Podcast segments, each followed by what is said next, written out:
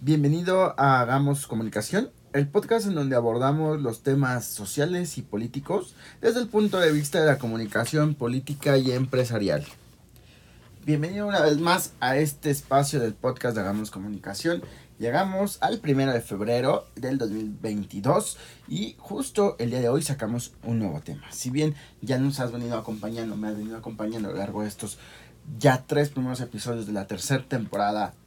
en las cuales eh, te he compartido que haremos algunos cambios y hagamos comunicación, en las cuales también habrá invitados y queremos invitar, por supuesto, a diferentes consultores. Enviamos un saludo muy especial a quienes nos escuchan desde el otro parte del de, de bueno, todo el continente, mejor dicho, todo el continente americano y también todo el continente europeo, en especial a Daniel Ruiz, consultor en comunicación política eh, España y quien ha estado en contacto con nosotros y próximamente ya lo tendremos en un encuentro justo en Hagamos Comunicación. Habrá un día, ya estamos definiendo esta parte de la agenda, cómo estarán programados y es que habrá un día en específico en el cual nos abordaremos eh, eh, a este tipo de charlas, entrevistas en conjunto con otros colegas consultores en comunicación política y, bueno, social también, por supuesto, todo lo que involucra a la parte de la comunicación. Y sin más, el día de hoy toca el tema, un tema controversial para México y para el mundo. ¿Por qué? Porque si bien la cuarta transformación y la parte izquierdista de los gobiernos encabezados en este caso por, en México por Andrés Manuel López Obrador, de la cual se habló de mucha austeridad y es el gran reto digo, es el gran reto porque vaya que las dificultades se han dado. Eh, precisamente cómo llegar a administrar su sexenio, cómo llegar a, a, modificar las, juegas, las reglas del juego, perdón, y cómo precisamente viene aplicando esta parte dentro de su familia del propio presidente de la República de México. Manuel López Obrador ha sido un tema político, un tema polémico por sus declaraciones por lo que dice, por lo que hace y sobre todo por las propuestas que ha realizado en los meses anteriores. Y, y bueno, incluso antes de que llegara a la presidencia, el hecho de nombrarse eh, presidente, eh, pues sin serlo, o, o, ser, mejor dicho, presidente honorario, si no mal recuerdo, eh, fue contundente porque no reconoció incluso en su momento los resultados electorales. Hoy hay diversas y, cuestiones tergiversadas que no nos llevan a nada, pero eh, que bueno, ocurrió y es parte de la historia. Y es que sin duda la familia presidencial ha dado que hablar desde lo que ocurre eh, con su esposa, su segunda esposa, que la primera falleció, y justo la, la, que hoy es la primera dama, pero no es la primera dama, pero también pidió que le, que le crearan un instituto o un área que no fuera del DIF, como en administraciones pasadas, el, el DIF es el Sistema de Desarrollo Infantil eh, acá en México, y en el cual protege y vela por los derechos de la niñez. Y regularmente las primeras damas son, eran quienes se encargaban de eh, ser las presidentas de, de, este organismo importante para el desarrollo eh, familiar. Pero bueno, ya pidió que no ser más eh, en el DIF. Tendrá sus dificultades, tendrá sus diferencias. Eh, pero ella se dedica a la historia catedrática, investigadora incluso. Y le han abierto un nuevo, bueno, no, no ahora, sino ya hace algunos años cuando, eh, cuando inició el sexenio, le abrió una oficina, un nuevo, una nueva área sobre temas de historia de México. Y bueno, eso es lo que realiza. Sin embargo, Arnold Manuel López Obrador también tiene un hijo, no tanto el hijo menor, el cual ha sido eh, balconeado, ha sido subido a redes sociales, que es menor de edad y lo atienden con grandes lujos como champán y otros tipos de cosas. Sí, también se cuestiona la parte del alcohol y qué tanto es lo que eh, pues realmente aplica la ley en temas de este, de este sentido. Realmente hasta dónde llega la ley, hasta dónde se permite y qué beneficios o qué lujos se tiene el hecho de ser parte de una clase eh, política en México. Pero bueno, hoy no vamos a abordar ni ninguno de ellos hoy vamos a abordar de uno de los otros hijos que tiene Andrés Manuel López Obrador. Así es, él es José Ramón López Beltrán y quizás ya he escuchado hablar de él en los últimos meses, en las últimas semanas. Y es que si bien José Ramón López Beltrán tiene cierta trayectoria, cierto implicamiento político, del cual pasó de ser parte del movimiento en 2012 de Yo Soy 132, un movimiento social estudiantil que nació así y en contra de eh, el mandatario de ese entonces y las propuestas de Enrique Peña Nieto para llegar a la presidencia. Al día de hoy, José Manuel López Beltrán ha ocupado las primeras planas porque se le han encontrado, bueno, no se han encontrado, eh, se, eh, con base en una investigación, han arrojado diferentes situaciones, entre ellas que vive en los Estados Unidos, con una propiedad pues bastante ostentosa y un carro también bastante ostentoso, en el cual eh, Mexicanos contra la Corrupción, una organización eh, sin fines de lucro, lo ha exhibido en conjunto con algunos medios de comunicación sobre estos exclusivos inmuebles, denominan, donde habita él con su esposa Kate, el String, y... y ah, perdón, no, no, eh, donde habita él con su esposa actualmente y que esta propiedad perteneció a Kate Ereschin, un alto ejecutivo de la empresa estadounidense dedicada al tema de los petróleos y del petróleo, perdón. Y es que si bien ¿Qué es lo llamativo? Bueno, pues que su padre acá en México dice que no, que hay que ser, eh, hay que gastar, hay que, mm, hay que ahorrar, hay que recortar muchas cosas porque hay, hay áreas que no, que al gobierno le generan un gasto, hay áreas este eh, que ya son inservibles y bueno, creo que todos coincidimos con mucha parte de eso, ¿no? Pero, pero el señor se ha pasado un poco con el tema porque si ya de entrada le recortó presupuesto, ahora a tres años le sigue recortando más presupuesto a las instituciones públicas. Y entonces las instituciones públicas el día de hoy ya no tienen para operar, ya no tienen precisamente personal, porque incluso se ha despedido a personal que ellos consideraban que no eran,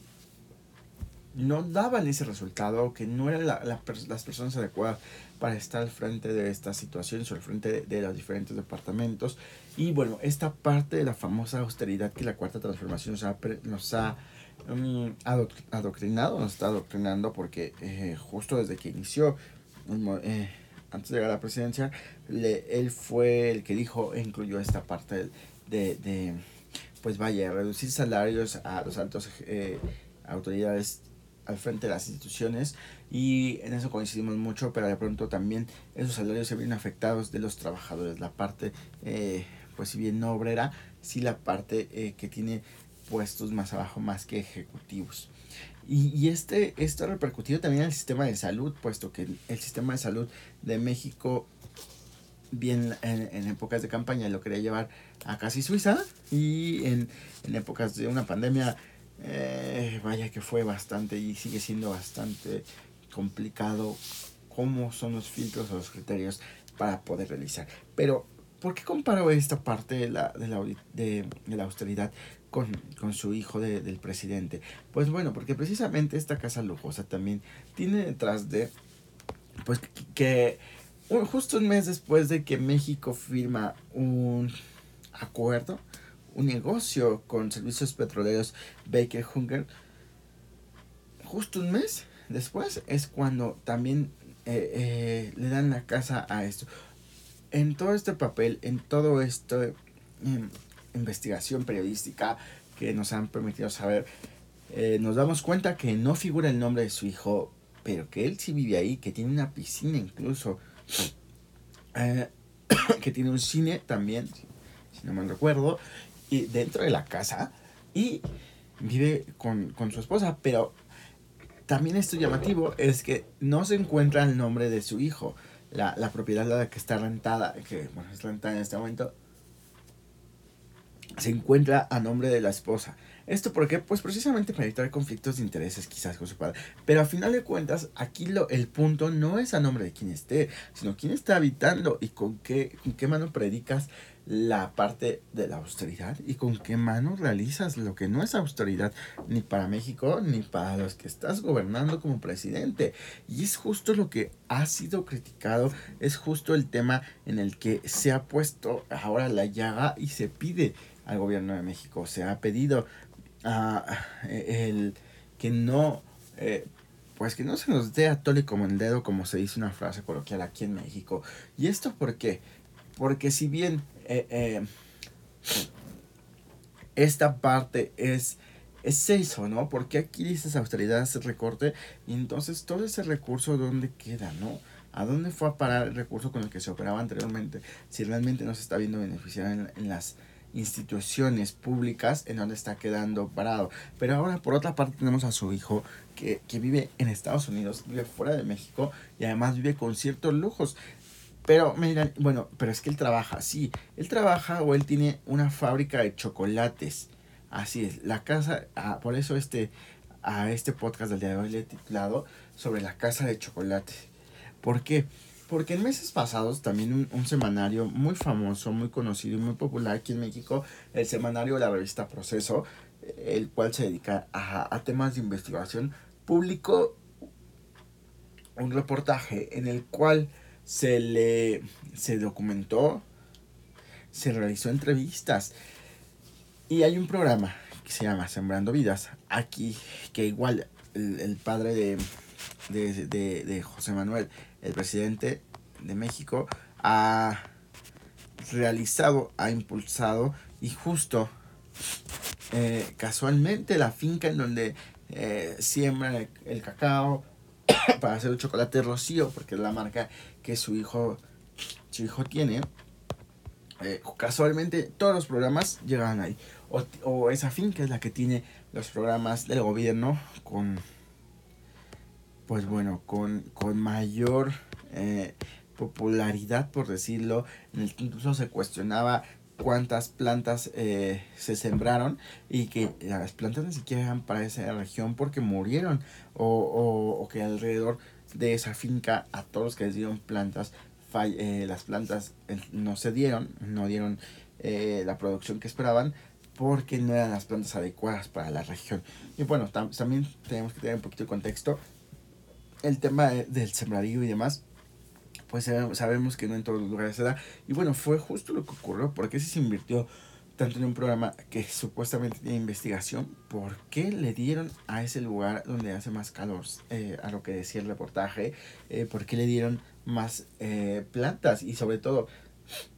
las pagaron más caras en esa finca, justo la finca que tiene que ver con el hijo del presidente, la finca Rocío. Y esto ha salido, esto que te estoy contando de los chocolates,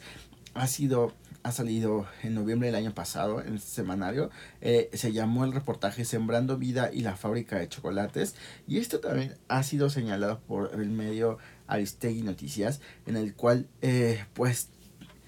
te digo, era, era, ¿por qué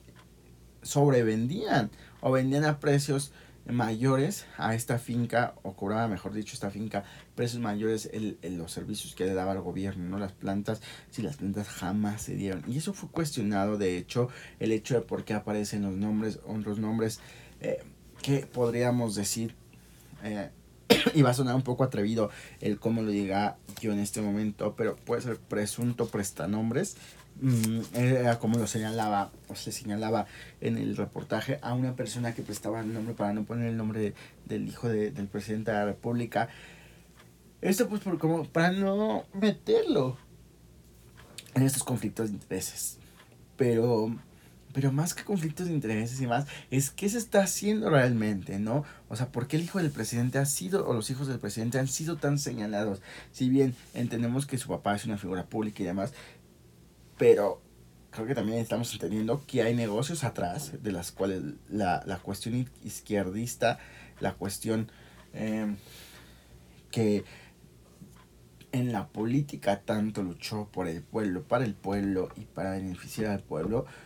llegando al poder vemos que realmente no es así. Es la misma derecha de siempre. Eh, son estos chapulines que saltaron de la derecha a la izquierda con el fin de cambiar nada más el cuento y al llegar al poder convertirse en lo que han sido. A Andrés Manuel López Obrador le acompañan algunos otros eh, retos que enfrentó y que ha enfrentado, pero sobre todo con los lemas que se ha quedado y con algunas situaciones, como en el caso de México, cuando él fue en la Ciudad de México, cuando él fue jefe de gobierno, a uno de los sectores, en específico al sector salud, le retiró un 10% de su salario. Ese, de ese 10%, imagínate tú cuánto recolectó para que viviera o, casi dos que son o casi 18 años en campaña o sea imagínate de ese diezmo que, que eh, pedía a los trabajadores de manera voluntariamente obligatoria cuánto se juntó y cuánto se pudo hacer. A esto también se le cuestiona cuando ocurrió el sismo aquí en la ciudad, bueno, en, en Chiapas y Guerrero y tuvo repercusión en la Ciudad de México. Eh, y él estaba previo a la campaña. Él también anunció que, bueno, su partido anunció que iba a dar una un número de cuenta para que la gente depositara y se iba a entregar. Y el día de hoy está comprobadísimo que no se entregó el dinero que la gente donó. Y no te estoy hablando de 100 dólares, no te estoy hablando de, mil pesos, no te estoy hablando de esas cantidades. Son cantidades bastante altas que hoy nos preguntamos en dónde quedó en un libro que en su momento sacó. Realmente fue para un tiraje de un libro o para qué fue lo que ocupó el recurso económico, ¿no? Eso es parte de lo que se cuestiona y también... Em, ha habido otros casos, como el caso de la actual secretaria de Educación, Delfina Gómez, que ha sido sin duda una compañera de batallas de Andrés Manuel López Obrador, pero el día de hoy ya el Tribunal eh, Electoral ha, ha dado una multa a su partido porque precisamente pedía estas e, estos diezmos, ¿no? E, e, en este caso en el Estado de México, Delfina Gómez mientras estuvo en un cargo y en el cual también obtuvo recursos, ¿no? Obligó a los trabajadores directamente a retirarles eh, el porcentaje y bueno, nunca se comprobó hacia dónde iba, realmente iba hacia la campaña, pero porque tienen que seguir ocurriendo de la parte de la izquierda si realmente no quieren ser derechistas, como ellos lo dicen, eh, o de los partidos de derecha, si realmente son la oposición, si realmente quieren beneficiar al pueblo, ¿en dónde queda o cómo es que queda esta parte? ¿Y cómo es que ellos al llegar al poder, al tener un poquito de, de, de, de un cargo público, lo explotan lo más que pueden para saciarse y vaciarse recursos, eh, o mejor dicho, para vaciar de recursos al pueblo o a los trabajadores y de ahí sacar para ellos beneficiarse. Si bien este es algo muy repetitivo en América Latina y, y es un tema súper grave, súper alarmante porque... Eh, ¿qué se está haciendo realmente en la parte política? Nosotros como consultores creo que estamos sumando a la parte de la profesionalización, pero ¿qué va a pasar con esos políticos de hueso, eh, con esos dinosaurios que, que, ya llevan un buen rato en la política? Esperemos a que el COVID haga justicia, esperemos a que la, la, la chaviza, los jóvenes, impulsemos más y realmente les hagamos eh, mover el tapete para que no se queden ahí o realmente reaccionen o qué es lo que va a pasar porque sin duda eh, el problema no solamente es de México el problema es de América Latina en general eh, por sus gobiernos llámense locales municipales eh, regionales congresistas y tipo presidencial.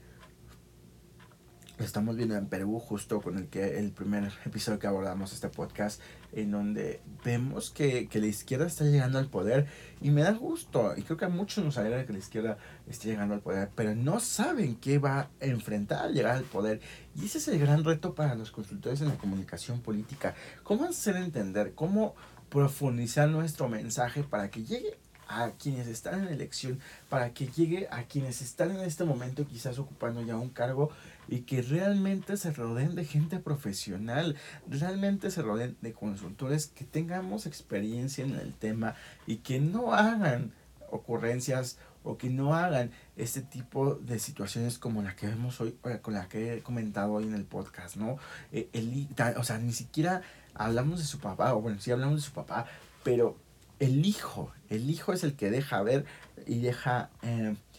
caer o ver toda la verdad y, y, deja mal a su padre y lo deja como un mentiroso, porque realmente eso es lo que está mostrando el papel de sus hijos con el presidente de México, ¿no? O hacia el presidente de México, Andrés Manuel López Obrador. El cómo hay este reflejo de decimos que no hay dinero, decimos que no, decimos que no, pero del otro lado, a mis, hijos viven súper feliz, jet privado, en casa costosa, piscina en su casa, un cine, y eso realmente son solamente a base de, de vender chocolates. Bueno, ese reportaje también en su momento como dato eh, curioso eh, eh, hizo que se despertara como eh, la gente de México, la Ciudad de México, y fuera al local que tienen aquí muy cerca del centro de la ciudad a comprar, a conseguir los chocolates para pues realmente probar y ver que, que si eran tan buenos como se decían. Pero eso sin duda es algo llamativo, es algo que, que se tiene que evaluar, que los mexicanos también tenemos que evaluar en, en, en las siguientes elecciones que serán ya en tres años las presidenciales y que sabemos que también y los partidos, como lo, digo ahora como consultor, los partidos también tienen que evaluar todas estas situaciones y enlistarlas y que el candidato que va a ser propuesto para la presidencia no cometa estos, estos errores, horrores. Y, y, y bueno, cómo, cómo manejar la política, porque incluso justo este tipo de cosas puede ser un tema contundente y de crisis para el propio presidente, a pesar de que él lo minimice como ha sido la salud eh, a raíz de la pandemia. Y bueno, esto fue el podcast de hoy. Eh, te agradezco por haberme escuchado aquí en Hagamos Comunicación. Recuerda compartirlo en las redes sociales con el hashtag Hagamos Comunicación y nos estamos escuchando el día, del día de mañana a través de, de las diferentes plataformas. Por supuesto, con un tema nuevo, con un tema que sea de análisis y que podamos compartir en, en este espacio. Que tengas un excelente día. Bye.